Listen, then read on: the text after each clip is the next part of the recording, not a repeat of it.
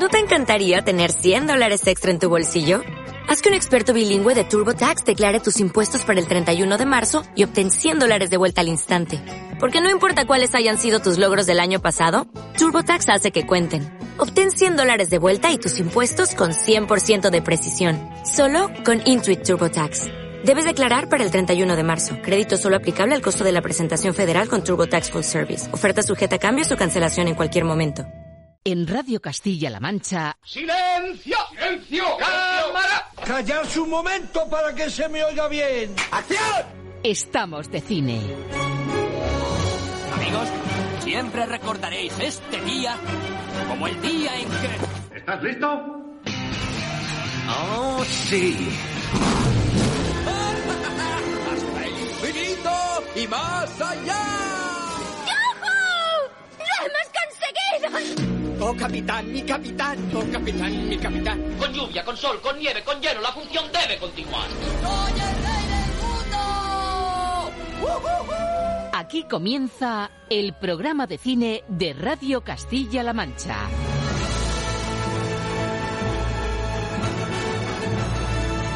Presenta Roberto Lancha.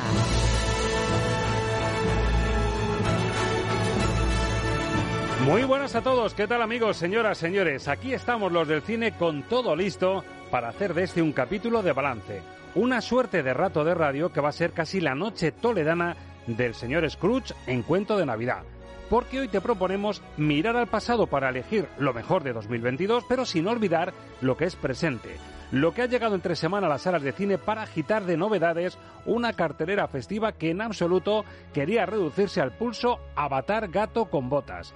Y es que a los Navi y al tirón del Antonio Banderas animado les ha salido un buen rival en forma de vecino. Además, un tipo que es precisamente un poco señor Scrooge, tanto que su propia peli le define como el peor vecino del mundo. Ni se te ocurra dejar que esa rata vuelva a mear en mi entrada. Pasa de él, príncipe. No sabe quién ha sido. Pues uno de vosotros dos. No puede usar esta calle sin permiso. Que tenga un buen día. Los otros no hacen esto. Los de los camiones blancos. ¿Por qué son solo los marrones? Y no Bueno, por la voz de doblaje y por el tono ya te imaginas que es Tom Hanks, muy cambiado, delgado, envejecido y con cara de acelga gruñona para encarar a Otto Anderson, el protagonista de la impecable película de Mark Forster que remoza la aclamada cinta sueca del año 2015 Un hombre llamado Ove. Y puestos a calificar, estamos como con el gato con botas. A mí me ha encantado y sorprendido para bien, pero ¿qué pensarán los no siempre fáciles de camerar Alberto Luquini y Raquel Hernández? Nuestros críticos exigentes nos van a ayudar, como siempre, a hacer la media del peor vecino del mundo y de otros títulos recién llegados, como la también americana Al Descubierto, la comedia española Todos lo hacen o la presuntamente terrorífica Reza por el Diablo. Con luz y taquígrafos, a vuelta de portada, el filtro Luquini.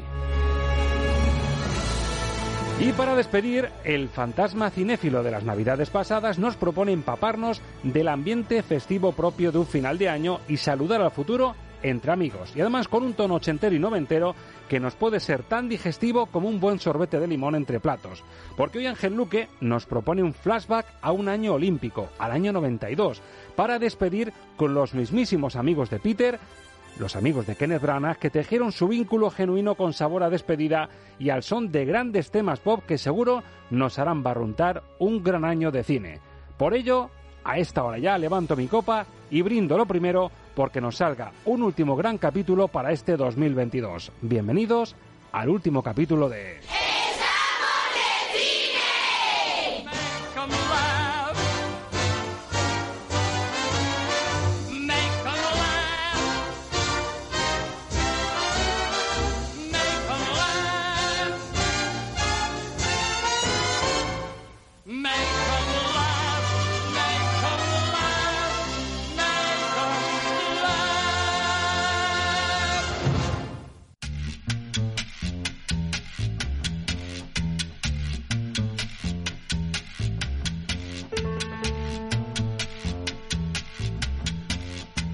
Los estrenos de la semana en el filtro Luchini.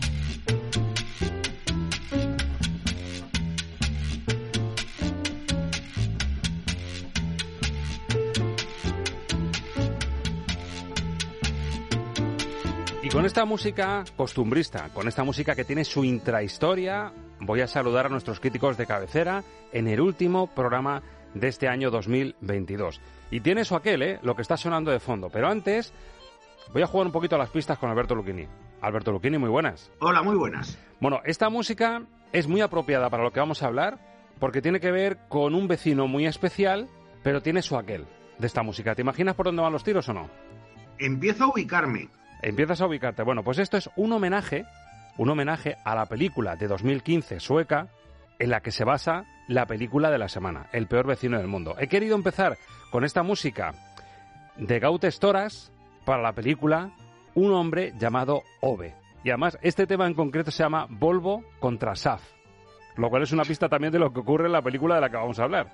Sí, bueno, es eh, una adaptación, digamos, de lo que pasa en Suecia llevado a, la película a la película esta actual. Que, por cierto, mm, la película original, Un hombre llamado Ove, ganó el premio de la Academia Europea del Cine a la mejor comedia y, tiene telita la cosa. ¿eh? Sí, tiene telita porque yo creo que uno de los debates que vamos a tener en la sección de hoy es precisamente ponerle género. A lo mejor esto es otro debate en sí mismo, con gente que le gusta el cine o que entiende de cine, si hay que poner género a todo. Raquel Hernández, Hobby Consolas, muy buenas. Hola, muy buenas, chicos. Tú que eres pues, crítico de cine, ¿tú crees que hay que ponerle género a todo? Tampoco hace falta siempre colgarle un cartelito. No es necesario. Lo que pasa es que es verdad que es algo que nos facilita mucho la tarea a los críticos para, mm, digamos, que de alguna manera dejar que la gente comprenda por dónde van los tiros, porque si tienes que ubicar un poco a la audiencia para que sepa a qué se va a enfrentar, pues quieres saber si lo va a pasar mal, si lo va a pasar bien, si va a ser una película evasiva, si va a ser más dramática. Entonces, lo de los géneros nos sirve mucho para ubicar a los espectadores, es algo muy práctico. Exacto. Bueno, estamos hablando del estreno para mí más importante de la semana, que tiene ese toque americano, tiene como gran reclamo al grandísimo Tom Hanks, que sigue siendo grandísimo. Aquí le vamos a ver con cara de acelga enfadada, eh, un rictus mucho más serio que para mí se lo decía yo a Alberto por WhatsApp antes de, antes de empezar, que me parece que le sienta muy bien a Tom Hanks aguantarse un poquito la gestualidad y tener esa cara, ese rictus. Además está súper delgado, está mm, casi enjuto y le sienta fenomenal hacer de serio. Bueno, aquí en España se lo denomina el peor vecino del mundo. El título original es un hombre llamado Otto, que además juega con aquello de Otto que nos enseñó Meden en Los Amantes del Círculo Polar. El personaje de Fele Martínez era Otto, que es un palíndromo, lo lees, es Capicúa. Lo lees igual del derecho que del revés, es Otto de una forma o de otra. Pero la original era un hombre llamado Ove, de Hans Holm, que, bueno, me consta que la habéis visto los dos, que os gustó muchísimo esta peli del año 2015. Y aquí los americanos lo que hacen es traernos de vuelta a este vecino gruñón que es Tom Hanks y que encima con el nombre del peor vecino del mundo te imaginas, bueno, pues Tom Hanks haciendo una de risa con que es un tío un poco señor Scrooge porque tiene muchísimas referencias el personaje y aquí lo que nos venden es lo que ya me avisaba Alberto hace una semana. Ojo que esto no es una comedia. ¡Hola, Otto! Piérdete. Ni se te ocurra dejar que esa rata vuelva a mear en mi entrada. Pasa de él, príncipe. No sabe quién ha sido. Pues uno de vosotros dos. Largo de aquí. No puede usar esta calle sin permiso. Que tenga un buen día. Los otros no hacen esto. Los de los camiones blancos. ¿Por qué son solo los marrones? Y no es un comentario racista. Ah, siento no haber venido antes. El barrio entero se está yendo a la ruina. Un poco más. Al otro lado. No, no, no, no, no. Pare. Vaya. Ay, Dios mío. Deme las llaves. Hola. Hola. ¿Cómo te llamas? Otto. ¿Otto? O-T-T-O. Yo soy Abby. O-T-T-O. Tenemos vecinos nuevos. Adiós. El marido es medio tonto. Hola, le traje comida. De acuerdo. ¿En serio? Que aproveche. Siempre tan desagradable. No soy desagradable. Ok, es verdad. Cada palabra que dice es como un abracito. Pues como un abracito todo lo que dice este vecino, este Otto Anderson, al que encarna Tom Hanks. Y bueno, lo primero, la aclaración. Comedia no es, pero claro, si le damos un poco la vuelta, mm, drama tampoco. Comedia ácida, pues un poquito tiene eso también. Pero ¿y si resulta que al final a lo que nos lleva esto es una auténtica feel-good movie de catálogo, pero encima muy bien hecha y que cada corazón? Pues a lo mejor hay que mezclar todo en la costelera, Alberto, para describir el peor vecino del mundo en España, el título original, un hombre llamado Otto, jugando con el título original de la película sueca. A lo mejor es que bebe un poquito de todos esos géneros bebe un poquito de todos esos géneros, pero probablemente del que menos bebe es, del de la comedia porque es verdad que se considera comedia porque, bueno, es un tipo que se intenta suicidar varias veces y no le sale bien, pero en realidad lo que es es el, melodrama existencial de una persona que, está amargada con la vida, lo paga con todos los que le rodean y que acaba por reencontrarse a sí mismo gracias a, estos vecinos latinos que se encuentra con unos niños y, le llevan a, darse cuenta de que, de que todavía es, un poco es un poquito eh, el, mensaje de, la película de, Frank Capra de qué bello es vivir, ¿no? De qué, mala sería la vida si yo no estuviera para ayudar a los demás. Eso es. Incluso un eh, poquito el señor Scrooge que he dicho yo antes. En, la costelera también te, das cuenta del vecino gruñón, cascarrabias, que todo le parece mal. Sí, están, están todos esos elementos. Ahora, para mí una comedia es una película que te hace como mínimo sonreír. Y en esta película, bueno, puedes sonreír una vez o dos porque el personaje de Tom Hanks es tan gruñón que, que, hasta te hace sonreír.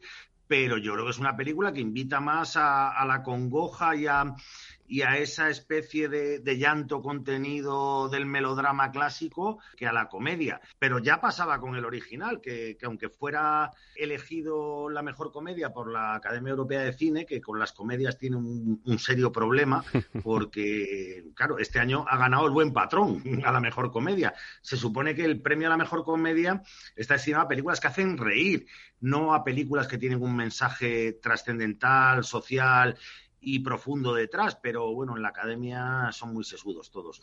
Y esta película, pues hombre, comedia, comedia no es. Que quede claro, a pesar del título que, que yo creo que el título español le engaña un poquito. Engaña un poquito. Eh, yo, según la estaba viendo, estaba diciendo esto es para echarse las manos a la cabeza. Qué forma de despistar. Es decir, hay mucha gente que efectivamente, viendo a Tom Hanks, eh, considerando el título, pues dicen, pues ya está, pues esto va a ser una especie de eh, comedia en la que vamos a ver a un Tom Hanks súper ácido, diferente al que vemos, pero claro, te encuentras la sorpresa. Para mí la gran sorpresa de la peli es justo la que has mencionado tú al principio, Alberto, que es un tipo que está ya de, de vuelta de todo, descreído de todo, porque tiene el corazón roto y es una cadena de intentos de suicidio. Yo creo que ese es el gran pelotazo que te encuentras nada más meterte en el mundo de, Otto Anderson. Claro, es que es un personaje que está amargado y que no quiere seguir vivo.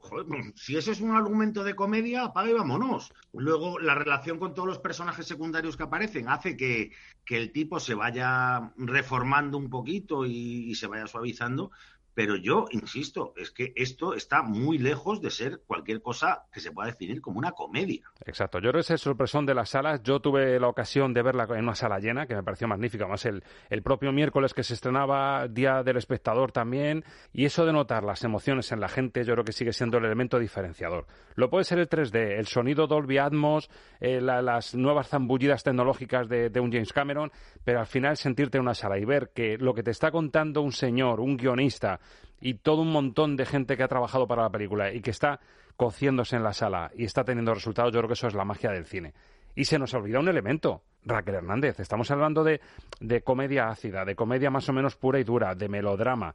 Pero ¿y si resulta que detrás de la ruptura del corazón de este tipo es que hay también una historia de amor? Porque hay una historia de amor muy bonita detrás de El peor vecino del mundo. Sí, exacto. Bueno, hay varias historias de amor muy bonitas, porque las historias de amor normalmente las relacionamos con las historias sentimentales, que es donde está el origen de su frustración con la vida y de ese deseo de quitársela, de hecho, que, bueno, eh, a mí sí que me parece que es una comedia dramática, si queréis, o un drama cómico. A mí sí que me despierta la sonrisa y me hace me hace reír eh, esos intentos frustrados de suicidio porque al final es el tío es tan pringado que es incapaz hasta de quitarse de en medio. Entonces, también con la eh, ayudita un poco de, de, su mujer fallecida, ¿no? Que de alguna forma indirecta, siempre a través de recuerdos o incluso presencias un poquito ahí a Loiker Jiménez, pero sí es verdad que le tiende una mano para, para, que, para que se agarre a la vida, ¿verdad?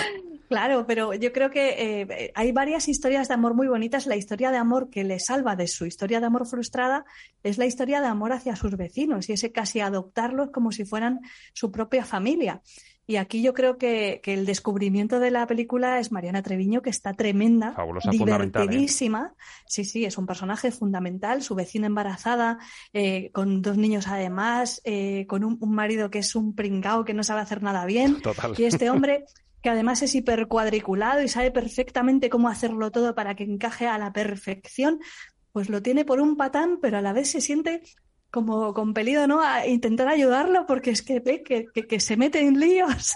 Entonces, pues no sé, de esa relación de amor entre, entre vecinos, ¿no? Entre personas que no son familia consanguínea, pero que se forja ese, ese lazo, Pues yo creo que es la, verdadera historia de amor que le salva, ¿no? De, ese deseo de, quitarse de en medio. A mí me parece un guion magnífico, claro, se basa en una novela de éxito de Frederick Backman, pero es que encima estoy viendo los créditos que en el guion original ha participado Hans Holm, que es el director y guionista de, la, de la película original. Con lo cual eso yo creo también le, favorece mucho a, la historia, ¿eh? De hecho, es una coproducción Estados Unidos-Suecia. O sea, que en ese sentido, eh, vamos a ver, que no es un producto de estas veces que dices, han hecho un remake americano, se lo han llevado a su terreno y no han respetado la historia original. No, no, han hecho Vanilla Sky, vamos, han hecho una cosita bastante más aceptable. Para nada, es muchísimo más eh, respetuoso como remake, pero a la vez, bueno, pues te introduce cosas nuevas. A mí lo de Tom Hanks pues tengo que decir que, aunque te lo pongan de gruñón, le delata la mirada, le delatan esos ojos que tiene, que es que es como si fuese el, abuelo de todos nosotros. Sí, sigue viendo a Forrest Gump, sigue viendo a Náufrago, sigue viendo a, todos los personajes que, es, un, es un actor muy querido por el público, entonces es imposible no saber que, se va a redimir de alguna manera. A mí, desde luego, me, ha parecido una película. Fíjate que son 126 eh, minutos, secuela de las dos horas. Yo no me tuve que mirar el reloj ni una sola vez. Va fluida. Y eso que es una América, nos pone una América bastante gris en la zona norte, con nieve, con, con eh, unos chalés bastante cuadriculados, como es el personaje también. Es decir, no te vende una fotografía extraordinaria, la música de Thomas Newman tampoco es que vuele muy alto.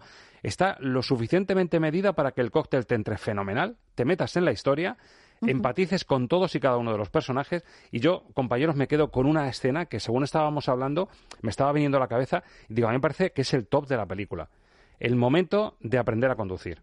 Yo creo que hay una secuencia ahí que tiene una autenticidad y una riqueza de interpretación, de guion, de rodaje. O sea, yo creo que, esa, esa, esa, secuencia es de lo mejor de la película. ¿eh? Es el salto, ¿no? Es el momento en el, que, en el que verdaderamente ves que él es un mentor y que su valor es como mentor de los demás, que tiene la capacidad de que sí, es un gruñón y siempre lo quiere todo perfecto y perfecto no puede ser, pero que también tiene la capacidad de impulsar a los demás para sacar lo mejor de sí mismos. Entonces, él también yo creo que se autodescubre a sí mismo un poco en ese momento. Y el, rol que va a ocupar, el rol al que se puede agarrar para vivir otra vez, ¿verdad? Bueno, esa escena me parece fantástica porque además es una escena que demuestra eh, un cierto conflicto generacional en el cual yo me pongo del lado de Tom Hanks, que ojalá pudiera ser mi abuelo, y acaso mi hermano mayor. Con las marchas eh, tradicionales, ¿no? Que es cuando dice que para aprender a conducir hay que aprender a conducir con un coche con marchas, nada de coches automáticos. Y yo ahí no me pude sentir más identificado y de verdad es un momento grandioso de la película y, funciona, funciona muy bien. La verdad es que, es que Tom, eh, aquí nos encontramos a un Tom Hanks que está muy por encima del Tom Hanks eh, que se puso en manos del maquillador en, en Elvis y del Tom Hanks que está obsesionado con ganar su tercer Oscar. Aquí Tom Hanks ha intentado ser el actor que siempre ha sido. Y hace mucho tiempo que no nos encontrábamos con un, con un Tom Hanks tan humano y tan cercano y tan creíble. Exactamente. Sigue siendo americano porque te lo sigues viendo como un, como un prototipo de, ciudadano americano un poco rancio. Fijaros, la frase, la frase que le dice a ella, a la, a la protagonista, a Mariana Treviño, cuando está intentando sacar el carnet de conducir parece que va a ser imposible, me parece una, una frase casi del gran Torino, me parece una frase de Clint Eastwood. Es decir, vienes de un país, has estado en un país eh, lejano, te fuiste a otro, has venido a este país, has aprendido un idioma diferente, tienes tres hijos, estás sacando adelante, has pasado las de Caín y de verdad que no vas a aprender a conducir, pero de sobra. O sea, me parece una frase tan magnífica que casi ves a Clint Eastwood en Gran Torino diciéndola, ¿eh? Es que es un personaje, el, que hace Tom Hanks este Otto es un personaje crepuscular, que al final es el mismo personaje que hace Clint Eastwood en Gran Torino, un personaje crepuscular, bueno, eh, alguien que ya su tiempo ha pasado y que tiene que, sobrevivir en, unos tiempos nuevos y que, y que desgraciadamente no le gustan. Entonces, sí, evidentemente, ese punto crepuscular lo, lo tiene Tom Hanks, como lo tenía Clint Eastwood y como, y como empezamos a tenerlo sea algunos. además, a mí, eh, viendo un poco el perfil que tiene Tom Hanks aquí, me recuerda, por supuesto, a Clint Eastwood en el Gran Torino, pero yo creo que también hereda un poco la herencia de, de aquellos grandes actores como, como un James Stewart o un Spencer Tracy, ya en, su edad adulta, en, los que realmente te cala el mensaje y los ves como uno de esos actores clásicos. A mí me recuerda muchísimo a la esencia de un Spencer Tracy o sobre todo James Stewart también, Raquel. Y eso son palabras mayores, ¿eh? es llegar a la, a la madurez y comparándote con estos grandes, yo creo que Tom Hanks está en la línea correcta. Sí, totalmente. Además es que ha venido haciendo ya papeles, papeles interesantes en este sentido. Eh, quiero recordar la película de Finch, que no sé si habéis tenido ocasión de ver en Apple TV Plus, que también tiene eh, un algo de, de eso que te decía, ¿no? De tener la capacidad de, liderar, de, estar ahí en un mundo en decadencia totalmente, cuando ya parece que no hay, que, estás para tirar la toalla, ¿no? Y de repente recuperar la ilusión por vivir, tener una misión, tener la capacidad de salir adelante. Eh, siempre suele encarnar personajes muy luminosos y en este caso, como el personaje empieza en un sitio muy oscuro, hasta que se va acercando a salud, pues es bonito ese proceso de acompañarlo. Pero vamos, yo creo que él está muy centrado en su carrera siempre en dar personajes, en hacer personajes que te den esperanza. Raro es lo de Elvis, la verdad, que es un personaje súper tétrico. Es la nota discordante, el único, además él estaba, decía, estaba un poquito cansado ya de hacer siempre personajes así buen rollistas, con una moral muy, muy mm. profunda. Y es verdad que con el general Parker pues se salió un poquito del tono y en esta también durante una buena parte de la película hace de señor vinagre absoluto. Pero luego es verdad que, que la transformación es lo bonito de la película. Sí, exacto. Yo creo que ahí es donde encuentra el tono y donde, bueno, pues es lo que nos esperábamos, porque como te decía, no hay más que verle los ojos a este hombre para saber que, está ahí la bondad escondida y que rápidamente la vamos a encontrar. Bueno, pues la peli de Tom Hanks. Alguno dirá, he visto la última de Tom Hanks, como pasaba con la de Queen, que, no, va a ser difícil llamarla el peor vecino del mundo, pero aquí le tenemos. Al final la ves y efectivamente, pues parece que es un poco jugar a, los conceptos, a los contrastes, ¿no?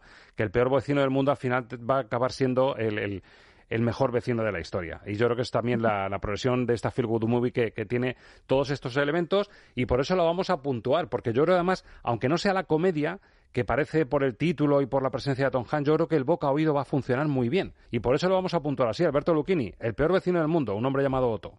Tres estrellas. Tres estrellas. ¿Tú, Raquel? Pues mira, coincido, tres estrellas, coincido con Alberto. Pues estamos como con el gato con botas, yo tres y media. Estamos, me, parece un déjà vu esto que estamos viviendo porque, porque yo le voy a poner media estrellita más porque se me pasó volando y me removió por dentro. Me parece que es una película muy agradable y que va a funcionar muy bien en cuanto empiece a funcionar el, el boca oído. Así que ahí está nuestra recomendación. Y Raquel Hernández, si lo recuerdan, hace una semana justo, cuando estábamos avanzando y haciendo un cebito de lo que estaba por venir, ya nos dijo que había una película que a ella le parecía que era uno de los títulos de la semana. Y tiene que ver con episodios relativamente recientes y algunos de hecho están todavía en los tribunales que tienen que ver con uno de los magnates del cine americano acusado de abusos sexuales. Y Hollywood sabíamos que tarde o temprano iba a pasar, se iba a atrever a coger el toro por los cuernos y hablarnos del productor Harvey Weinstein y de sus excesos con actrices y con el Star System de Hollywood. La película que nos lo cuenta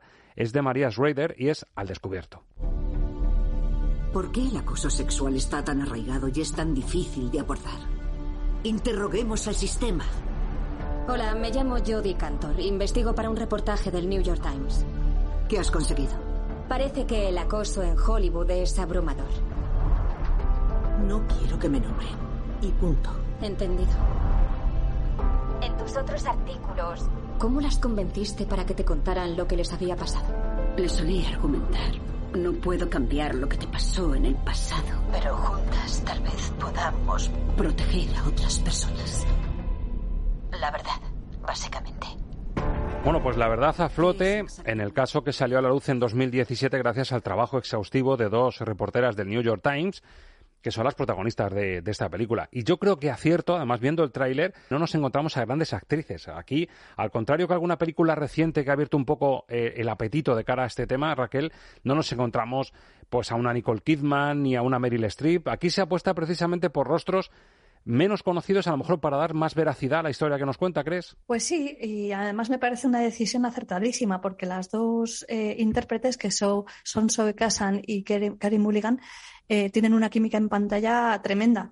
Eh, son eso, dos reporteras que se ponen manos a la obra para intentar ponerle el cascabel al gato. Como bien sabes, lo de Harvey Weinstein era un secreto a voces, pero mm. claro, el problema era que había una tonelada de dinero tapando bocas y mm, generando eh, testigos mudos y generando una red de clientelismo a su alrededor que hacía que fuese prácticamente imposible encontrar una brecha para poder sacar todo esto a la luz.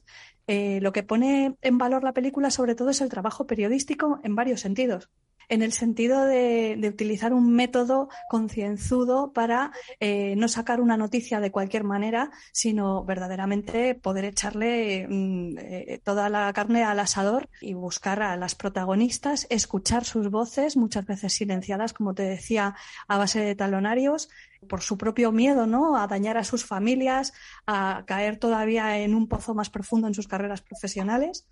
Y, luego, sobre todo, la capacidad del trabajo periodístico para cambiar las cosas de cara al futuro. Esto fue el germen de un movimiento muchísimo más grande.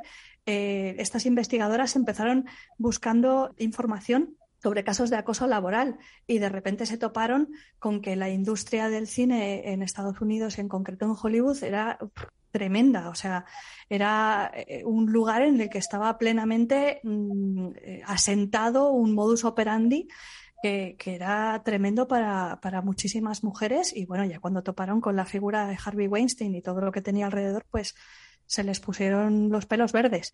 Entonces, eh, bueno, la película a mí me parece que está tremendamente bien documentada, es rodada con un tacto increíble, poniendo el acento donde lo tiene que poner, que es en las víctimas, en escuchar a las víctimas, lo que les pasó, cómo les pasó, cómo se fue eh, buscando la manera de, tirar, incluso a pesar de que tuvieran cerrados acuerdos eh, con abogados y demás, buscar la manera para poder eh, contrastar la información, darle al acusado la posibilidad de que tuviera un tiempo para rebatir. Y ya te digo, las intérpretes son excepcionales, el guion es excepcional, está muy bien rodada.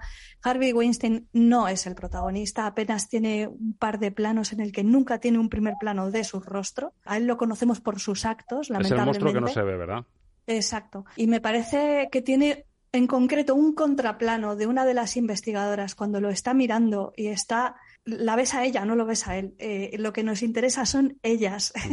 y me parece de verdad que es una de las películas más importantes que he visto este año. Ojalá se hicieran más películas como esta. Y me parece de verdad que tiene una mirada súper incisiva e inteligente sobre una realidad tristísima pero que merecía mucho la pena denunciar una vez más, también a través de la ficción, y sobre todo, pues eso, sacando a la luz toda esta investigación que ellas hicieron y que está recogido en su novela, She Said, que es el título original de la película, que llega a España como al descubierto. Ellas lo denunciaron, ellas lo dijeron, She Said, y aquí al descubierto, pues lo que hacemos al doblar. Igual que lo hemos hecho con el peor vecino del mundo, pues aquí al descubierto, que yo no sé hasta qué punto le va a hacer muy bien a, a la película este título, porque a mí me da que con todo esto que dice Raquel, lo peor que va a tener, y no sé si está de acuerdo Alberto Luquín, es que llega en un momento regular, ¿eh? En, unas vacaciones en las que tienes que competir con Tom Hanks, con El gato con botas, con Avatar, aunque sean géneros muy diferentes y apuestas muy diferentes, Alberto, pero ¿le puede hacer daño el, momento en el que se estrena El Descubierto? Hombre, no creo que sea el momento más adecuado para estrenar una película como esta, con el, fantástico espíritu navideño que nos invade a todos ahora mismo. Eso es. Pero a mí me parece que, que no puedo estar más en desacuerdo con todo lo que ha dicho la compañera, porque la película me parece absolutamente imprescindible lo que cuenta, pero no se puede contar peor. No me ha gustado nada. Eh, la puesta en escena de María Reider me parece lamentable. La comparo con otras películas de investigaciones periodísticas como, como Todos los hombres del presidente o Spotlight y, es que mm, se me cae el, sombrajo. Eh, una película que está hecha a base de llamadas telefónicas, que, que avanza con un ritmo farragoso, Mm, que, reconstruye las escenas, o sea, de una forma realmente triste. Porque hay una escena que está reconstruida eh, como la persecución de Harvey Weinstein a una mujer a través de unos pasillos, mostrando los pasillos vacíos. Eh, y luego hay una escena en la, que, en la que un tipo patoso intenta ligar con ellas. Que, que, mm, pretende ser un ejemplo de que el machismo sigue muy vigente, que da auténtica vergüenza ajena. A mí me parece una pena, una pena que una historia tan poderosa como esta, que de verdad había que denunciarla porque lo de Weinstein es, de juzgado de guardia, bueno, de juzgado de guardia y de cárcel incluso, pero que esté tan mal, tan mal contada por, por María Reider, me da, me da mucha pena. Es, un, es una película que podría haber sido una gran película y se ha quedado en lo que podría haber sido una gran película. Por eso tú la puntúas sobre cinco, Alberto, ¿cómo se te queda con todo esto? Un dos. Dos. ¿Tú, Raquel? A mí se me quedan cuatro estrellas. Ya te digo que me ha parecido una película que tanto por el fondo como por la forma me parece de los títulos imprescindibles. Bueno, si lo llego a saber, voy yo a ver esta algo de árbitro, ¿eh? porque al final hemos estado casi todos más de acuerdo en el peor vecino del mundo. Si mi alma lo sabe, me voy a este algo de árbitro para, para que saliese una cosa más equilibrada. Pero bueno, en la variedad está al gusto. Las dos estrellas de Luquini y las cuatro estrellas de Raquel para el descubierto Seaside, que es otra de las novedades americanas potentes de la cartelera. Aunque es verdad que llega en una etapa de colorín en la que pues un tema como este de denuncia, un tema tan farragoso, pues a lo mejor no es la que elige el público general, pero bueno, ahí está, se han atrevido, la tienen en cartelera y ustedes deciden. Y espero que lo que nos llega del cine español de esta semana no tenga doble fondo, que sea una comedia de verdad, porque todos lo hacen, nos devuelve un poco esta vena que tenemos en España para reírnos de situaciones jocosas, con Salva Reina en el reparto, con Kira Miró, con Carlos Santos, Marian Hernández y un chanante como Julián López. Dirige Martín Cuervo. Todos lo hacen. ¿Venís por la invitación? Sí, venimos invitados. Ah, también os casasteis aquí. Eh. ¿Y cómo se llama el pequeñín? Mi chiquitita se llama Chloe. Ay, qué monada. A ver la bebita preciosa. A ver. ¿También nos han invitado? Afirmativo. Parece que va a ser un fin de semana emocionante. Qué tétrico todo, ¿no? Parece lo del resplandor, no lo recordaba así. Ay, Perdón, no quería asustarles. Aquí se ha cometido un asesinato y no puede quedar impune. ¡Compañeros! Este hombre dice que han asesinado al dueño del hotel. Pero a mí me da que anoche alguien se pasó con el vino. Yo no bebo, cago deporte. Bueno, yo veo el tráiler y veo la premisa, veo la sinopsis de esto, Alberto, y, y, me estoy imaginando cómo sería, que sería como hacer la versión castiza de Glass Onion, puñales por la espalda. Lo único que aquí les invitan a un hotel a pasar un fin de semana a esta serie de invitados a cuatro parejas, coincide con que es el hotel en el que se casaron y lo que no saben es que el anfitrión, la persona que les ha invitado, quiere chantajearles, que hay un asesinato, un crimen. Vamos, lo que te digo, que a mí me parece esto una versión castiza de Glass Onion, ¿eh? Bueno, es que es una versión castiza de Glass Onion, es una versión castiza de cualquier novela de, de Agatha Christie y sobre todo es una versión castiza del juego del Cluedo. Y de hecho en la película hay varias referencias al juego del Cluedo sí. para que quede claro en qué se han inspirado. bueno, es una es una comedia negra entretenida con 10 personajes encerrados en una casa en medio de la nieve, que también en un hotel en medio de la nieve, que también recuerda un poquito al, al resplandor y también hay alusiones al resplandor en, en la película. Eh, un crimen que todos son sospechosos y, y es un, bueno, es, es un entretenimiento sanísimo mmm, para echar eh, 100 minutos que se pasan que se pasan muy rápidos, con, con, un grupo de actores que funcionan todos más o menos bien, alguno, alguno no funciona tan bien, pero como se muere muy rápido, pues no pasa nada. Y bueno, eh, a, mí, a mí lo que más me gusta es el título, el Todos lo hacen, que hace referencia a lo de defraudar Hacienda y cuando a alguien le dicen que pero es que tú defraudas Hacienda, dice, sí, pero todos lo hacen, Todos claro. lo hacen, claro. Es la excusa que nos vale para justificarnos cuando hacemos algo mal, pero sabemos que, que, todo el mundo lo hace también. Bueno, una película entretenida. Y esta sí es Más. comedia, ¿no? Aunque sea ácida y negra en algunos episodios, pero sí es comedia, comedia, no tiene trampa. No, no, esto, esto, esto es comedia desde el principio hasta el final. Y nos viene bien para enganchar, para quitarnos un poquito mm, los polvorones de, de, los hombros y el sabor navideño, y esto nos mete casi, casi en el fin de año. Es un ambiente más festivo y más frívolo, ¿no, Raquel? Todos lo hacen. Sí, sí, desde luego. A mí me gustaría que además de ser una comedia negra fuera divertida, porque algunos gags, pues, Tela, ¿no? la verdad que sí, dejan bastante que desear. Y yo creo que quizás lo, lo peor que tiene es la resolución, demasiado rápida, demasiado precipitada, y bueno, pues vale pero sí que es verdad que es un entretenimiento que bueno, no está mal y para los nombres que tenemos en el cartel, pues bueno, está bien, correcta sin más. Por cierto, Raquel, tú que eres muy de plataformas, tenía yo pendiente de ver precisamente Glass Onion, que por eso hacía la comparación. Uh -huh. Madre mía, chiquilla, qué nivel de guion. No me extraña que se haya colado en, en Los Lobos de Oro entre lo mejorcito, ¿eh? Me parece, de, si hablamos de Judunit, de, de, saber quién, quién va a matar a quién, cómo se va a cocer todo y a cocinar, me parece un guion de campanillas y me parece mmm, la Champions de, de, del género, ¿eh? Es una rayada estupenda porque, wow. como ya sabes, Ryan Johnson es un gran iconoclasta, Uf. le encanta romper con lo que te esperas. Que y todo el mundo... Guión. Claro, todo el mundo se esperaba que puñales por la espalda, el misterio de Glass Onion fuera otro puñales por la espalda y él incluso no quería que, ni que se llamara puñales por la espalda, aunque tuviera de nuevo a Benioff Plan como, como protagonista, sí. pero él quería hacer algo totalmente distinto y disruptivo, nunca mejor dicho, ¿verdad? La palabra, ha encantado ¿no? el guiñito. quería hacer algo disruptivo respecto a su primera película y a mí me parece que reformula completamente el misterio, además mete un eh, plot twist brutal a mitad de guion y se sale por la tangente. O sea, no, me que parece sentido... maravilloso una apuesta. O sea, me parece un peliculón que, que, que, el delito de esa película es que no, realmente no la ha podido ver el público en general en salas. Que haya hecho sí, Netflix del Ventanuco. Sí, pero, pero de aquella manera. Eh, uno de Valencia, otro de Madrid, ¿no? Como suele hacer Netflix para salir del paso con el... Pero bueno, en este caso han tenido un mesecito, que otras veces ya sabes que es una semana y a correr. en esta una ventana, pero esto, es para verlo a lo grande y verlo, vamos, la calidad que tiene, me parece una película... Vamos, me, faltó José Mota, bueno, Edward Norton diciendo, no te digo que me lo mejores, igualamelo. igualamelo. lo que te he hecho con esta película, qué barbaridad. Bueno, pues vamos a puntuar, todos lo hacen, que es nuestra, nuestro Glass Onion Spanish, Spanish Glass Onion. ¿Cómo, ¿Cómo se te queda ti, Alberto?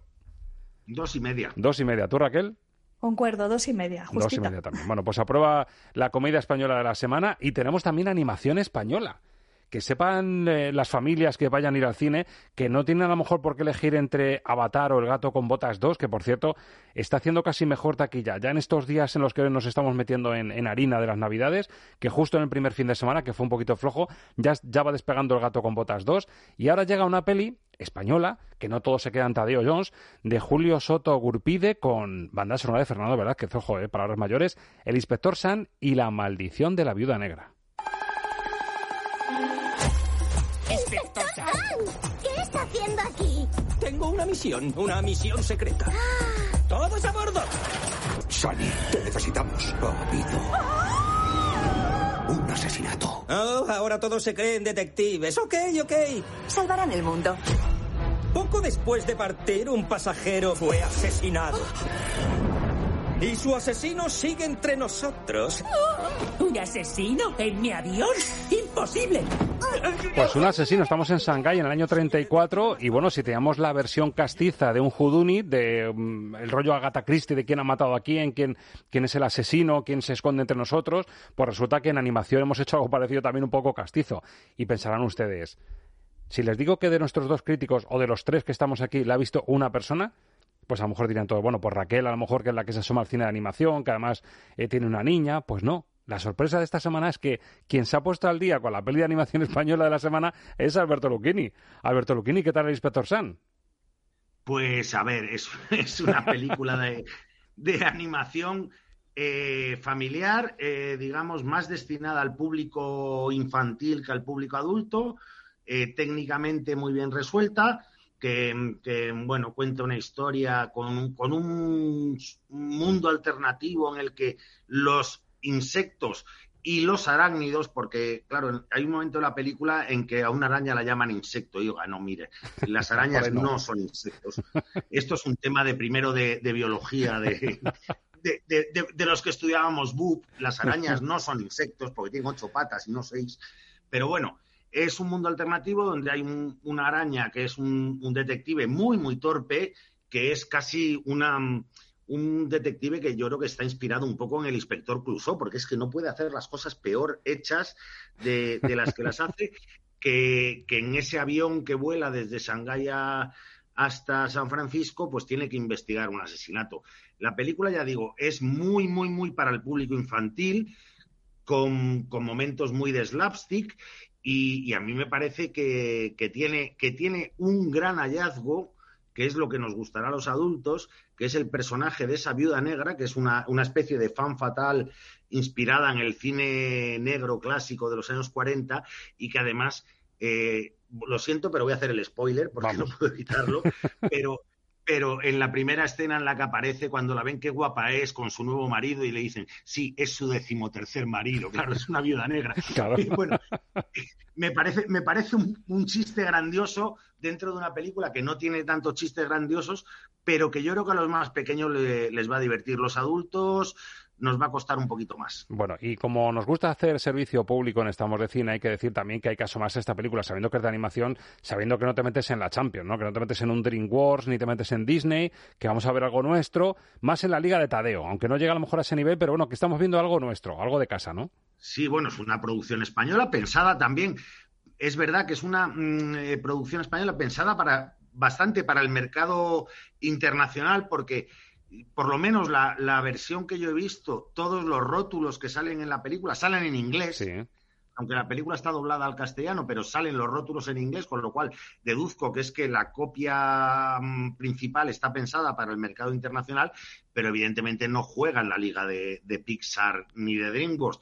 Ahora, mm, que, que, es un un producto más que honesto para la parte media de la primera división, sí. Bueno, ¿y por eso le pones al inspector Sunny la maldición de la viuda negra? Pues sus dos estrellitas. Dos estrellas para la película de animación española de la semana, que también eh, le deseamos, por supuesto, que le vaya muy bien en taquilla, porque lo cierto es que hace que haya variedad en lo que se va a elegir en estos días de vacaciones, que van a ser muchos y se van a hacer muy largos para las familias. Pero ojo, familias, hacemos también servicio público cuidado con la peli de terror que se nos cuela en todo esto, que al final parece que ha venido Jack Skeleton repartiendo disfrazado de Papá Noel y nos ha dejado una bolsita aquí al lado del árbol que se llama Reza por el Diablo. Una monja jovencita que se hace experta precisamente en exorcismos. Es lo que nos cuenta la peli de Daniel Stam y aquí no se van a equivocar. Esta sí que la ha visto Raquel Hernández. Mi madre decía que oía una voz en su interior. Pero decía que la voz no la quería ella sino a mí. Tenemos a una mujer en la clase, solo como observadora. Adelante. Defiéndenos en la batalla contra los espíritus del mal.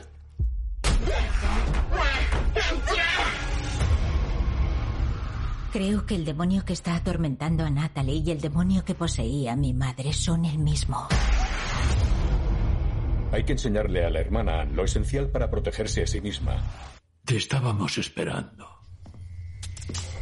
Pues nada, un poquito de miedo a la buchaca, Raquel Hernández. No todo va a ser espíritu navideño, avatares, eh, gatos con botas. Hay que, meter un poquito de cera también, ¿no? Y, qué mejor que un exorcismo de una, de una monja experta en esto, joven, que encima en su pasado va a tener el, vínculo y la respuesta a todo. Pues sí, mira, viene además eh, del director del último exorcismo que venía sin hacer una peli de este género desde hace 12 años. Y el tío ha dicho, venga, me apetece otra de exorcistas, vamos al Un poquito de demonio. Y aquí pues se ha buscado las mañas para introducir algún mensaje nuevo, como es el de eh, pues el escaso papel que tienen las mujeres en el tema de los exorcismos, como en muchas otras facetas en la iglesia. Entonces tenemos a una monja que, como bien dices, tiene una vinculación especial con todo este mundo por un tema familiar y demás, que de repente se da cuenta que no puede practicar un exorcismo y no comprende por qué. Así que se termina colando en una de las clases que hay en una academia para formar a sacerdotes eh, y para instruirlos en estos casos, para enfrentarse al mal con, con letras mayúsculas. Y ahí la tenemos a la muchacha pues enfrentándose a, los demonios. Está fatal resuelta la película, pero hay que reconocer que sí, sí, es que tiene, tiene un final de chimpún, de repente decir, pues vale, me he quedado igual que, estaba. Decir, venga ya, me refiero a venga ya, hombre. pero hombre, pero esto qué es. pero sí que es cierto que a lo largo de la película, pues eh, tiene un montón de secuencias muy perturbadoras que las hemos visto 700.000 veces, pero que funcionan razonablemente bien. Es una película para ir a pasar miedo. La gente que disfruta de este género, pues va a encontrarse exactamente en lo que se espera. Pero sí que es verdad que es un terreno en el que es muy difícil innovar. Está todo visto ya después del exorcista. Lo único que hemos hecho ha sido seguir revisitando pues estos cuerpos retorcidos, estas Em, formas de pues utilizar crucifijos de formas imaginativas, estos niños poseídos. Lo hemos visto ya todo 700.000 veces, pero hombre, para pegar cuatro saltos en la butaca sirve. Escucha, si esto lo llega a resolver bien, igual te cuelas de las tres estrellas, ¿eh? por lo que me estás diciendo. Sí, sí, te lo digo, te lo digo así, porque además te puedo decir que de las 700.000 películas de exorcismos que salen al año, esta sobresale porque está bastante bien hecha. Los efectos especiales son muy dignos, las interpretaciones no están nada mal y lo que no termina de cuajar es la historia porque, ya te digo, está muy mal resuelta. El lacito lo pone mal. Exacto, el lacito no lo termina de poner, el membrete de calidad final, pero lo que es eh, mm, cómo se va sucediendo la trama, las cosas que van pasando e incluso, como te digo, esas líneas que mete de, sí, sí, muy bien, pero a las mujeres no nos dejáis hacer nada, nada más que dar consuelo y ser muy muy, eh, muy buenas y cuidar y tal, pero no nos dejáis meter baza en las cosas importantes. ¿Por eso se te queda en puntuación, Raquel? Pues eso, tres estrellas. Tres lo has dicho. Si, me lo has clavado antes de que lo digas, ya, ya, lo sabías tú. Mira, han clavado hasta el título, Pray for the Devil que podrían haber dicho la monja demoníaca. Pues no, la han llamado reza por el diablo, tal cual. O sea que por lo menos aquí han sido originales en eso. sí, sí, en ese Bueno, pues tenemos terror también esta semana. Y atención, porque una de las tapadas de la semana, por lo menos para Alberto Lucchini, viene de Rumanía y de alguna forma su manera tiene que ver con la gran película del año española, o una de las dos grandes películas del año españolas, como esas bestas. Aquí mm, nos coloca también en una trama muy rural, con ese terror también muy pegado a la tierra en la película de Christian Mungiu que le ha cautivado a Alberto Luchini. Se titula RMN. Oye, Rudy, papá está en casa, no hay nada de qué preocuparse. No sé por qué has vuelto. ¿Sabes si hay curro? No mucho. ¿Aún vives en la casa? Todos trabajan fuera. Cuesta encontrar a gente. Cuéntale a papá lo que viste en el bosque. Algo malo, dice. ¿Algo malo?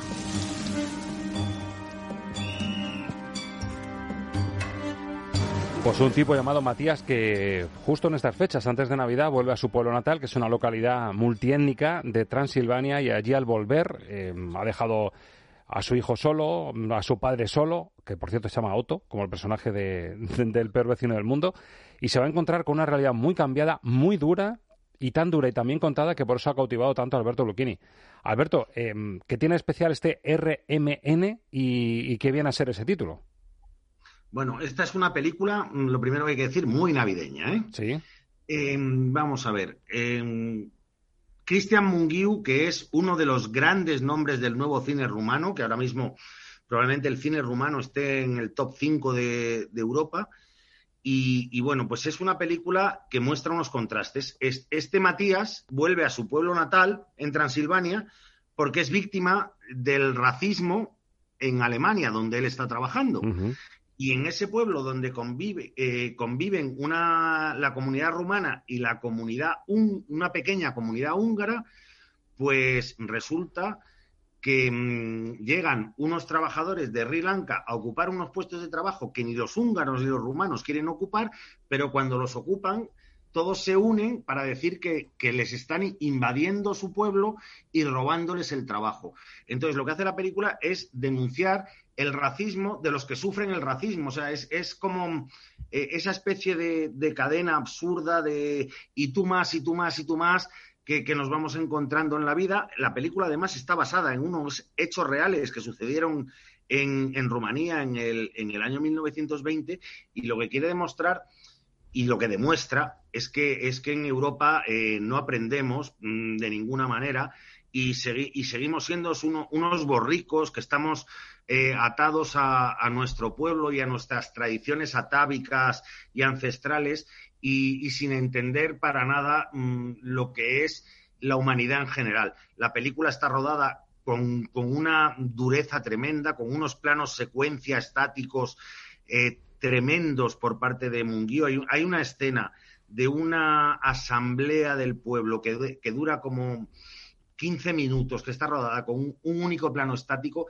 que es de las que pone la carne de gallina. Y bueno, pues es, es un, una radiografía de la realidad actual de, Europa que, que, por este camino vamos muy mal. ¿eh? Bueno, por cine comprometido lo que dices tú es una línea, no, no, eh, lógicamente no toca el mismo tema que Asbestas, pero sí que tiene, sí que tiene su punto de, su punto en común, ¿eh? Ese cine auténtico basado encima en un, en un caso real eh, te pone en una situación rural cruda y con la crudeza de Asbestas también. Sí, bueno, y sobre todo tiene el punto de asbestas del, del odio al que viene de fuera. Exacto. Aunque, aunque venga a aportar. Eh, es decir, sí que tiene mucho, mucho que ver con ese cine rural de, oye, yo estoy aquí tan feliz, viene uno de fuera, aunque venga a hacer lo que yo no hago, eh, como es de fuera me parece mal. Eso, si le hago lo mismo que me han hecho a mí, ¿no? Claro, exacto. Y la película es muy, muy dura. Y bueno, pues Christian Mungiu demuestra que es uno de los grandes en retratistas de la actualidad europea de, los últimos años. Puntuamos RMN, que por cierto, ¿las siglas estas se corresponden con algo de la trama o, a qué vendría pues a ser? yo, yo no conseguí entender para qué significan las siglas. Mira que estuve toda la película intentando entenderlo, pero yo no fui capaz de entenderlo cuando vi la película, pero en cualquier caso son cuatro estrellas. Cuatro estrellas significa lo que significa RMN. No sé si será Rumanía, a lo mejor es el país, no sé. Coinciden. Eh, pues pues no sé si, si a lo mejor puede ser las siglas de rumano, magiar, que sería húngaro, y N, que sería extranjero. Ostras, que pues puede ser, ahora que lo pienso. Bueno, pues ya, ya tenemos deberes. Si alguien lo soluciona, que, que nos escriba hasta Morecino, nos deje un mensajito y lo solucionamos. Pero cuatro estrellas para la película rumana tapada de la semana. Si ustedes la tienen cerca en algún cine que apueste por cine alternativo, aprovechen. Compañeros, nos toca despedir el año. ¿Hacemos balance de nuestro top 5?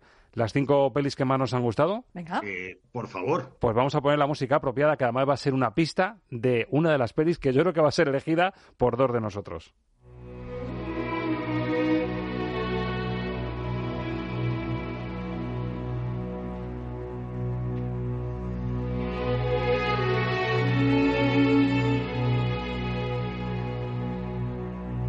El tema Débora de Morricone, una de las grandes joyas de la historia de las bandas sonoras. Vamos a elegir, vamos a hacer balance de un año que yo no sé si definiría como un gran año de cine. Quizá no haya sido de los últimos grandes años de cine, porque he hecho la, vista atrás y teníamos West Side Story de Spielberg, teníamos, no sé, había títulos como más de relumbrón que este año. Alberto, ¿a ti te pasa lo mismo? ¿Te parece que ha sido un año un sí pero no? Si hablamos del conjunto, el balance, por lo menos en el ámbito internacional, no ya solo en España.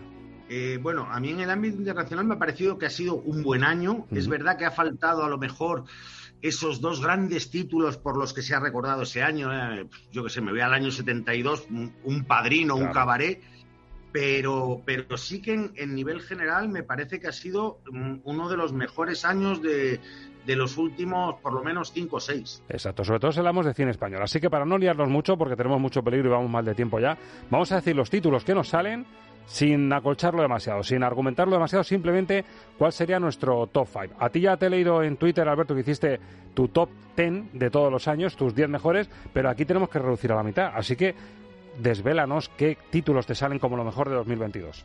Pues a ver, mi top 5 se quedaría en una peli española que es Alcarrás, iría a una peli japonesa que, es Drive, My Car. Drive My Car iría la maravillosa película noruega de La peor persona del mundo. Qué bueno. La dolorosísima película francesa El acontecimiento. Y por supuesto, para ir a ello con la música, ese grandioso documental, uno de los mejores que he visto en mi vida, que es Enio el Maestro. Enio el Maestro. Con esto va a estar de acuerdo Ángel Luque contigo seguro. Así que es el top 5 de Alberto Lucchini. Raquel Hernández, ¿te lo has pensado? Me lo he pensado y no coincido en ni una sola película con mi compi. Nada, no, no coincide en ninguna, ¿no? A ver qué lista te sale, que tengo mucha curiosidad porque a ti no te he leído en Twitter con tu top 5. Pues mira, mi top 5 es muy raro, ¿vale? Y muy ecléctico. En, el en primera posición se me queda Las Ilusiones Perdidas, película que cuando la comentamos recordaréis que me volvió loca. Sí. En segunda posición se me queda Argentina 1985, que me parece que tiene un balance perfecto de contarte algo importante sacándote la sonrisa. Enorme. En tercera posición se me queda Belfast, que también recordaréis que es una película que me, gustó, muchísimo. sí. El pequeño Nicolás como una de las películas de animación más preciosas que he visto en muchísimo tiempo. Y en quinta posición se me queda The Batman, porque me parece que ha sido una de las entradas de cine de superhéroes más fuertes, con un sello de autor más fuerte y me ha, encantado, la verdad. Sí, pues yo es, de las que he tenido también en mente, pero yo también os voy a sorprender. Bueno, no la primera de todas, porque elijo a dos españolas, Alcarrás y Asbestas, las dos las elijo, pongo un poquito por delante Alcarrás porque me parece más redondita, más perfecta y Asbestas se desinfla, pero las meto a las dos en el top 5. Alcarrás, Asbestas, Enio el maestro, ahí coincido con Alberto Lucchini. os sorprendo con una de terror, X de Tai West. Bueno, X a mí me gustó muchísimo también. Sí, Porque eh, fue una experiencia muy disfrutada en sala de cine. O sea, yo reconozco que ahí me sorprendió mucho Tai West y de lo último, me ha pasado un poco lo que a ti, que doy la oportunidad hasta el último momento y he tenido un debate, compañeros, entre el Pinocho de Guillermo del Toro, que me ha entusiasmado Raquel, lo que aporta, o Glass Onion, puñales por la espalda. Y precisamente por los argumentos que os he dado hoy, al hablar de los Judunit españoles y de las pelis de animación y todo eso, al final me he decantado por un pelín por la puesta en escena de Puñales por la espalda, Glass Onion, que me ha parecido una maravilla. Así que son, son las cinco que me salen. No coincidimos mucho, pero bueno, si son recomendaciones para los oyentes, está bien que haya, que haya variedad, Alberto. Sí, no, no, está muy bien. Evidentemente hemos coincidido en un par de ellas, pero creo que todas vale la pena verlas. Efectivamente. Raquel, ¿qué te ha sorprendido a ti más de todo lo que hemos elegido? Me ha sorprendido el documental porque yo directamente los documentales nunca los meto en el top ten. Me parece que poner a competir eh, documentales con ficción eh, ¿sabes? Me parece un poco... Estoy de acuerdo, porque además he sido, he sido jurado en algunos premios y es verdad que no me gusta que se mezcle el documental, pero es que como lo de Enio es cine rebosa cine por todos los lados, yo lo considero una película. Es una maravilla. os doy la razón a ambos porque lo disfruté, además lo disfruté con mi marido y en algunos momentos acabamos los dos hasta llorando. Es una lección magistral de, lo que es la historia del cine, a través de este hombre que, forma parte de. Es, vamos, es una pata de la mesa del cine actual y yo creo que por eso también eh, era bonito incluirlo. Así que es lo que nos, eh, lo que nos ha entusiasmado en este 2022 y de cara al 23, pues yo creo que coincidíamos el otro día, Alberto, decíamos que muy esperanzados, sobre todo en Damien Chazelle y, en, y en Spielberg, ¿verdad? Sí, sí, claro, son, a ver, eh, Damien Chazelle y Spielberg normalmente suelen ser valores seguros, pero yo ya es que no me fío de nada. Bueno, yo ya os digo que con Chasel podéis ir rebajando expectativas, ¿eh? que la crítica está viniendo bastante dura. Sí. A mí, el tráiler no he sentido nada ni medio parecido a La La Land. O sea, lo veo una, cosa mucho más, más eh, espesa y más difícil. Sí, os puedo decir de primera mano que, creo que es bueno que rebajéis expectativas. La de los Fabelman yo creo que nos va a entrar más por el ojo. Y yo tengo muchas expectativas puestas también en Tar. Tengo muchas ganas de verla. En Tar, otro de los títulos que vamos a tener recientitos y además que nos van a servir para calentar un poco los ánimos de cara a los Oscars, porque son los títulos gordos que nos faltan para este año. Así que lo que decía yo en la portada, pues el fantasma cinéfilo de las navidades pasadas, las presentes y las futuras. Hemos cumplido con todo ello. Así que, compañeros, Alberto, feliz 2023 y ojalá sea un gran año de cine, porque significará que lo vamos a disfrutar aquí en Antena. Ojalá, y nada, hasta el año que viene. Hasta el año que viene, Raquel. Es lo que os iba a decir. Vamos, vamos a despedir esto con alegría, que por Dios, que se nos acaba el año, empieza uno nuevo. Tenemos un montón de proyectos emocionantes a la vista y yo estoy deseando hincarle el diente a 2023. O sea que con vosotros, uno de cada brazo, me voy a ir al cine todas las veces que pueda. Eso es. Pues mañana miramos al futuro hablando de las series y empezamos el año de la mejor manera, que es hablando de otra de las cosas que más nos gustan. Feliz año, compañeros. Un abrazo. Feliz año. Soy Carlos Saura y saludo con mucho cariño. Estamos de cine en Radio Castilla-La Mancha, ¿no?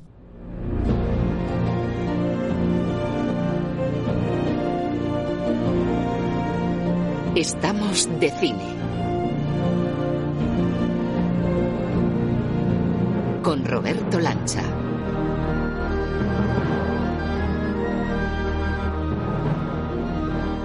Y la verdad es que en una fecha como esta es fácil ponerse ya en situación, tocamos con los dedos los últimos instantes del año y pegan temas como este.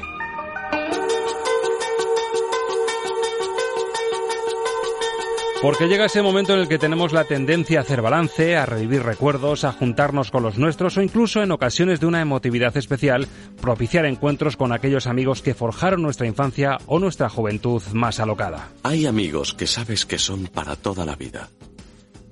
Estáis unidos firmemente por el amor, la confianza, el respeto o la pérdida. O en nuestro caso, simplemente por la vergüenza.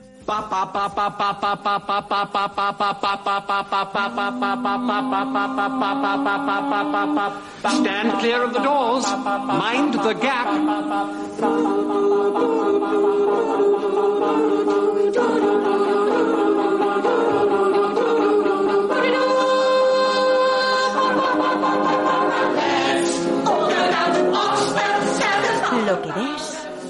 Es lo que oyes. Música para soñar cine. Y uno de estos amigos locos sería sin duda nuestro Peter, anfitrión de refinado gusto musical que responde al nombre y al apellido de Ángel Luque. Ángel, muy buenas. Muy buenas, Roberto. ¿Te identificas con esta pandilla de locos cantando esa canción del pasado de, del instituto, no? Bueno, no sé si.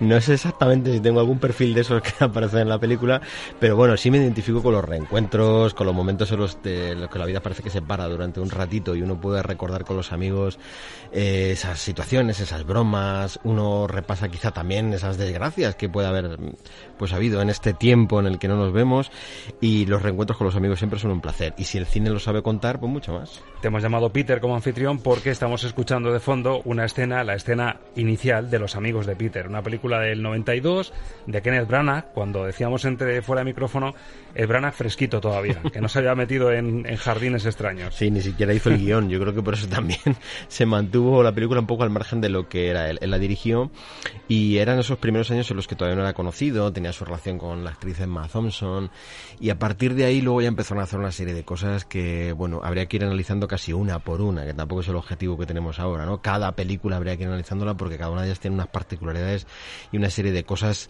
que rozan, o si no rozan, sobrepasan lo cargante en muchos momentos, ¿no? Aquí es una comedia muy, muy ligera, es decir, es un pequeño, como si dijéramos, aperitivo cinematográfico para pasar un rato, aunque detrás y el trasfondo de la película, que en principio es una comedia eh, de una duración bastante razonable, que habla de una temática con la que todos nos podemos sentir identificados, es pasados los años, nos volvemos a juntar en un fin de año, que también esa es una de las razones por las que estamos nosotros también con el smoking y la pajarita celebrando el fin de año ya, pues eh, bueno, vamos a ver qué ha pasado en la vida en todo este tiempo, ¿no? Vuelvo a juntar a mis amigos que hace muchísimos años que no nos vemos, ¿quién no se puede sentir identificado con esto? Yo creo que, que todos. Y claro, eso, la banda sonora es fundamental, porque cuando hablamos de Forrest Gump ya lo dijimos, y esta es una versión, salvando totalmente las distancias, de una especie de recopilación de temas más bien a lo inglés, aunque se cuelen compositores y cantantes americanos, no son tan puristas como los que hicieron la banda sonora de Forrest Gump, que solo querían cantantes eh, y voces americanas. Aquí se hace una selección de lo mejorcito del pop de los 80 inglés, que hay algunos nombres y algunos grupos más que significativos, ¿no? Hemos escuchado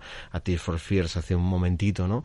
Estos años que dieron, yo creo que fruto, eh, pues más que abundante de temas pues muy interesantes. Entonces, la música nos va llevando simplemente, va acompañando las escenas que podrían ser incluso independientes, porque cada pareja o cada unidad que tiene la historia, que son personajes, eh, se pueden dividir por temas musicales prácticamente, ¿no? Y vamos recorriendo la música de los 80 porque son sus recuerdos de la juventud. ¿Quién nos recuerda aquella canción con bailó cuando tenía 16 años en la discoteca, aquello que se llevaba entonces? Bueno, pues de repente eso lo llevamos al cine montamos una historia y los sentimientos afloran con bastante facilidad y da como resultado esta película. Estamos en ese momento en el que nos pedimos un cubata, estamos en esa discoteca o en ese bar que todo el mundo le trae ciertos recuerdos. ¿Tú qué te pides? ¿Qué te tomas ahora? Yo un licorcito así más bien digestivo, o sea, tipo pues un licorcito de avellana o una cosita así. Yo como estamos de cine, un martini con vodka. Hombre, ah bueno, bueno, mezclado si vamos a no agitado, ¿no? Como mezclado y no agitado, sí, exactamente. hombre, si nos ponemos así con grandes cócteles de cine, pues hombre, hay cosas así como el dry martini y cosas así que son muy sofisticadas y que son muy cinematográficas. Si vamos por ahí, entonces algo así. Y lo de canciones, después del reencuentro, de los abrazos, de esas miradas furtivas de hombre, ¿cuánto has cambiado? que en el fondo estamos pensando, madre mía, este pobre, vaya, vaya evolución, vaya evolución que ha tenido. Y de repente ese tema, que encima el DJ, que es nuestro amigo, sabe un poco los gustos, ese tema que nos sirve y que a mí siempre que lo escucho me recuerda a que es ese que te anima ya a salir a la pista de baile y a soltarte un poquito.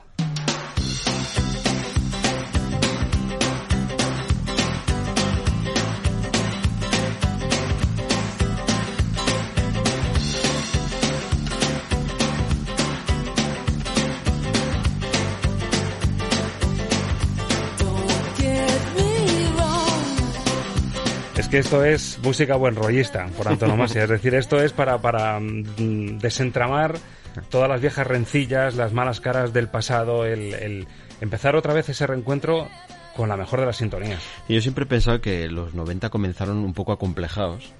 Y el complejo le venía porque en los 80 se hicieron tantas cosas tan variadas, aparecieron grupos tan, tan, tan buenos, tan interesantes, ¿no? Aquí The Pretenders, yo creo que una de las cimas del, del pop británico, ¿no? Eh, que realmente esta película vino como a cerrar la década de los 80, porque esta es del año 92, esta película, un poquito resumiendo lo que habían sido esos años dorados, quizá mm, sabiendo que no iban a volver. ¿eh? Entonces se hace un histórico de canciones diciendo, bueno, ¿quién no puede faltar aquí? ¿Qué grandes grupos no pueden faltar? Claro, esto es una de las canciones más significativas de esos, de esos años. Y efectivamente, hay cosas que no es cuestión, yo siempre he dicho que hay cosas que no es cuestión de si te gustan más o menos, simplemente son y esta es una de las canciones que son, es decir, no hay que darle muchas explicaciones, es una magnífica canción. Y hay que reconocer que en la película no se complica Kenneth Branagh y las va soltando, es decir, quedan bien porque son tan entrañables y tan propicias las canciones que entran muy bien pero tampoco es que se deban el, cerebro no, con dónde las coloca. ¿eh? Claro, de hecho, él, eh, vamos a ver, Kenneth Branagh, mm, cuando le ofrecen esta historia, como digo, él no era el guionista, cuando le ofrecen esta historia, él se siente muy identificado porque él venía de un grupo de teatro, con los que precisamente luego hizo muchas de las otras películas posteriores, que era un grupo de teatro sobre todo clásico de Shakespeare, ¿no? Él venía a hacer Shakespeare. Entonces le ofrecen esto que no tiene nada que ver con Shakespeare, lógicamente, y mm, los amigos, en este caso de Kenneth. De Kenneth, no de Peter. los amigos de Kenneth, eh, bueno, pues un poco aportan o dicen cuáles son las canciones que en esos años para ellos han sido más importantes. Y de ahí nacen estos temas. ¿eh? O sea, realmente no están pensados mm, de manera milimétrica para decir, mira, ahora, en este momento es esto lo que debe sonar. Van desfilando. Van desfilando los temas y se hace un poco por el gusto suyo y por el gusto de alguna de las personas más cercanas a él. No te creas que en ese sentido se complica mucho la vida. Igual que en Forrest Gump sí, que se hace buscando un tiempo histórico para cada canción y pertenece cada una a una época porque, porque son muchos años los que abarcamos en la banda sonora, en este caso no, en este caso es un resumen de unos cuantos años buenos.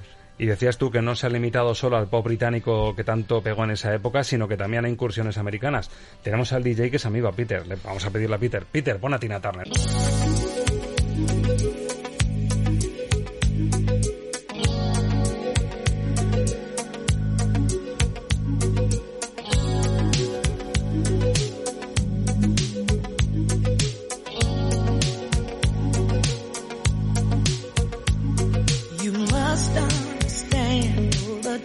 Además, una versión Tina Turner de lo más sensual, con estos bajos, este rimillo que ya que, invita incluso, ya que el cubata va entrando. Bueno, en la banda sonora lo que van buscando es un equilibrio entre dos cosas. Es la parte emocional que tiene la historia y la parte vitalista, la parte divertida, más frívola que puede tener la película, porque todo el tiempo el guion juega eso. O sea, no es un gran guion, no es una historia de estas que te deja con la boca abierta, porque lo que te cuentan es muy sencillo a fin de cuentas. Además, vienen esos años pues terribles donde, donde el SIDA estaba haciendo estragos y esta película está muy relacionado con, con esa, con esa parte de la historia, ¿no? Y mm, va mezclando la parte de humor, la parte en la que los amigos bromean, recuerdan, ¿eh? y van también mezclando eso con la parte emocional, es decir, las desgracias, las circunstancias, de dónde viene cada uno, qué les ha pasado. Y eso la música va también modulándolo, va jugando con ello, canciones más emotivas, canciones más movidas, canciones más bailables, canciones... Y aquí en este caso han elegido la parte de Tina Turner quizá un poquitín más, más lento, del lento, por decirlo de alguna manera. Para ir despegando, poquito a poco. Para ir despegando, efectivamente. Que entre el cubata y que vengan canciones un poquito más animadas ya para bailar como esta.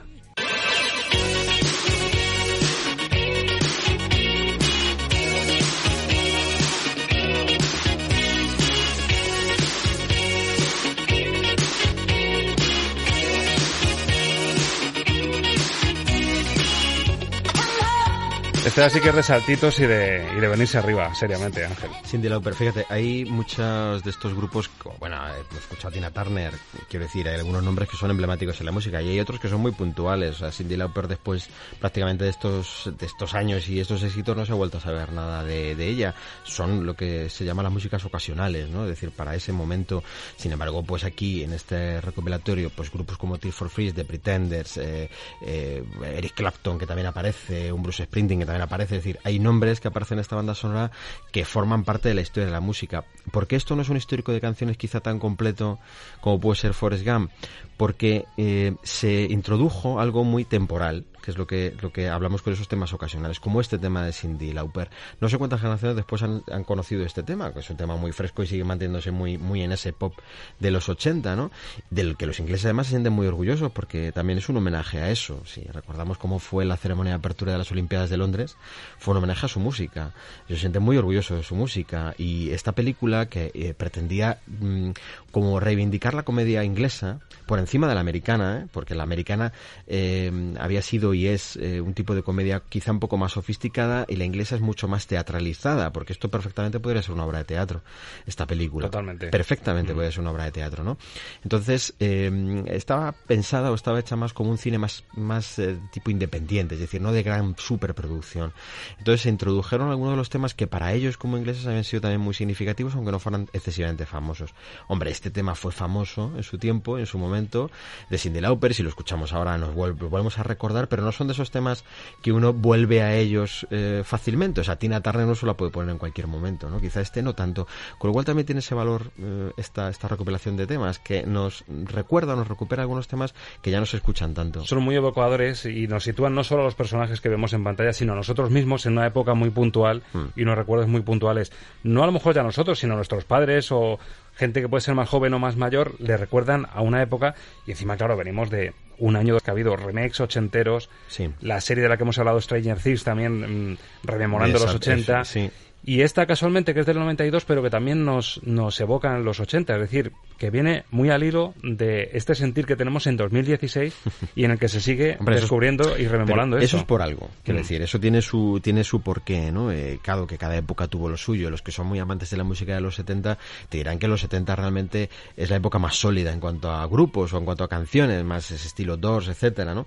Eh, los que somos más de una generación de los 80 eh, estamos muy asociados a este tipo de, de temas. A partir de ahí es verdad que la música eh, entró en unas dinámicas variadísimas, es decir, yo creo que se enriqueció pero yo creo que es gracias a esta época. Es decir, esto es una época como muy circunscrita, con un pop muy concreto, y a partir de ahí arrancaron muchos estilos diferentes, nacientes, que se recuperaron, que se transformaron, que se fusionaron, que hubo otro momento. Entonces, claro, ¿podemos localizar bien cuál es la música de los 90? ¿Podemos localizar bien cuál es la música de la primera década del 2000? No se puede localizar tan fácilmente. Sin embargo, si decimos esto es de los 80, yo creo que todo lo identificamos.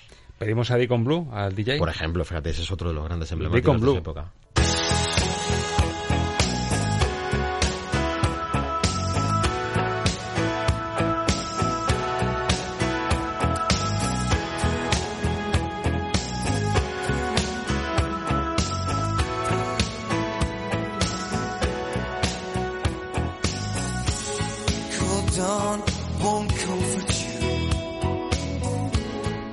Hablábamos, Ángel, de temas evocadores y esto ya, este eco en la voz, eh, eh, esos ritmos, esos bajos. Hay unos cuantos grupos de esta, de esta época que suenan así, tienen una sonoridad muy muy similar, con unos, eh, unas voces eh, muy muy... Durán Durán también, ¿verdad? Durán Durán, sí, muy, muy significativas, muy, muy marcadas en esta época, con mucha personalidad, ¿no? Yo creo que después de escuchar esto, eh, vamos a echar de menos irnos a una fiesta de fin de año. Totalmente. de los 80. Será que estamos nostálgicos ya. No, sí, estamos directo, empezando sí. a entrar en edades peligrosas porque ya se pone uno nostálgico con estos temas, ¿no? Pero bueno, Deacon Blue yo tengo un recuerdo siempre especial y cuando lo escuché en esta película, claro, eh, también muchas de estas canciones, el prepararles escenas, prepararles escenarios, prepararles eh, momentos eh, visuales que casi casi podrían ser como especie de videoclips para cada una de estas canciones, eh, es muy significativo. O sea, esta canción escuchada con un coche en marcha, con un paisaje muy galés, muy, muy británico, ¿no?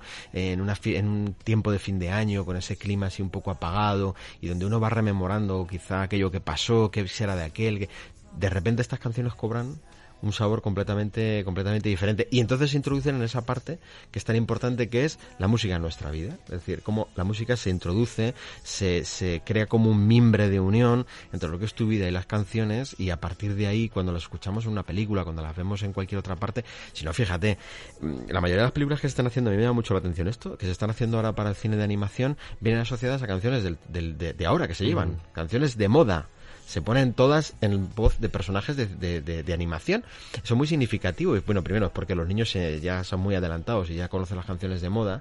Ya como que hemos. Las canciones infantiles han desaparecido. Ya son canciones de las que se escuchan en la radio cantadas por personajes de animación. Eh, y también es, ¿por qué? Porque para un niño, igual que para un adulto, cuando las canciones forman parte de tu vida y tú las ves en el cine, como que eso pone lacre final. Es decir, ya a partir de ese momento está asociada a una serie de recuerdos. Eso es el cómo hemos cambiado, pero en versión british. Sí, sí. Es el, el- madre mía, sí, qué es eso, tiempos, es ¿te eso. acuerdas? Aquella Es eso, discoteca. es eso. Y no podía faltar, ya que hablamos de flema británica y de grandes Sí, de claro. Reino Unido, no podía faltar Sir Elton John. Don't wish it away.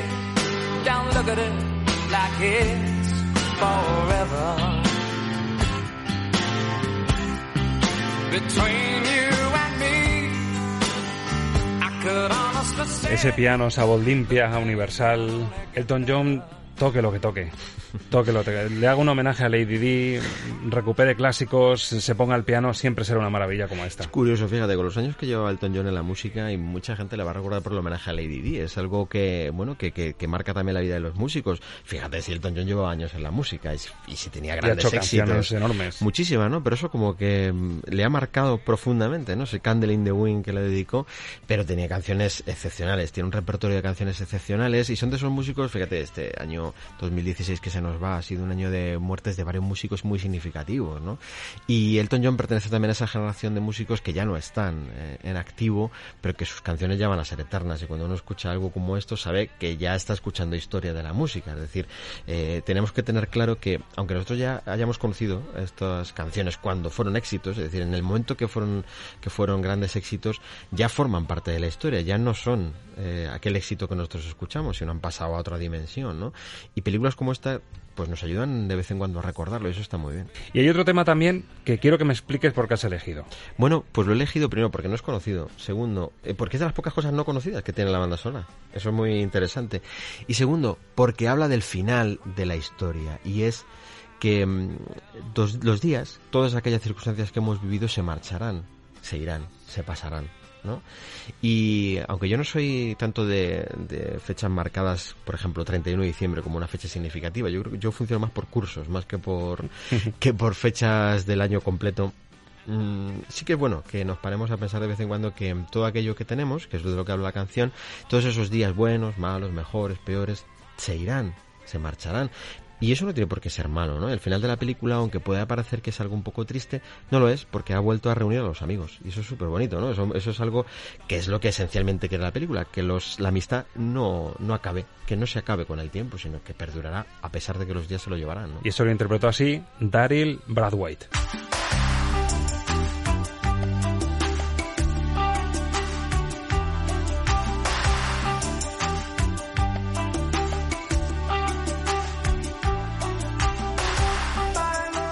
Seguro que mucha gente que lo escuche dirá, anda, sí, está, por el título y por el cantante no, no me venía la canción, pero ahora ya sí. Ese es el momento en el que recogen en el que uno comienza a recoger, igual que uno ha llegado a esa casa donde va a pasar ese fin de año, que es la casa de Peter, y, deja las maletas y va dejando su vida también allí un poco. Es el momento de recoger, todos hemos aprendido una lección, todos nos hemos reencontrado, todos hemos soltado lastre, es el momento de volver a la vida, ¿no? Pues esa canción es este momento. Y mira, yo para el final he traído una que además nos encanta a los dos y le va a gustar a mucha gente porque tocamos a otra de las incursiones americanas en esta banda sonora. Hemos escuchado a Tina Turner y viene ahora el gran Bruce Springsteen con esos corazones hambrientos. Estamos ah, tocando ya con la yema de los dedos un nuevo año y en el que los corazones piden cosas, o un nuevo amor, o un amor verdadero por fin encontrado, o ese amor que quieres que se mantenga o que surja alguna vez.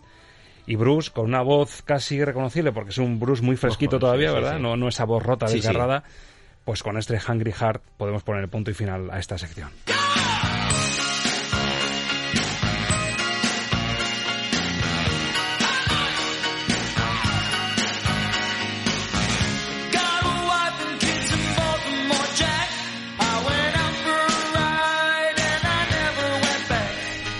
Vaya Bruce, tan distinto al que se escucha últimamente, claro.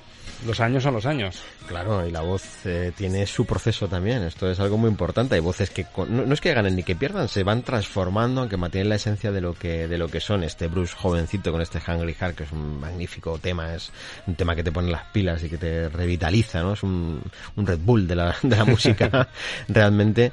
Pues bueno, nos habla de ese Bruce Springsteen joven que iniciaba y que ahora con los años yo creo que paladeamos mucho mejor todavía. Ángel, ¿te quedas a despedirte o no? Sí, por supuesto. Gracias por su tiempo, gracias por su complicidad y por saber escuchar. Nuestros mejores deseos en Tecnicolor y en la pantalla más grande que alcancen a imaginar. Feliz año para todos. Feliz año amigos.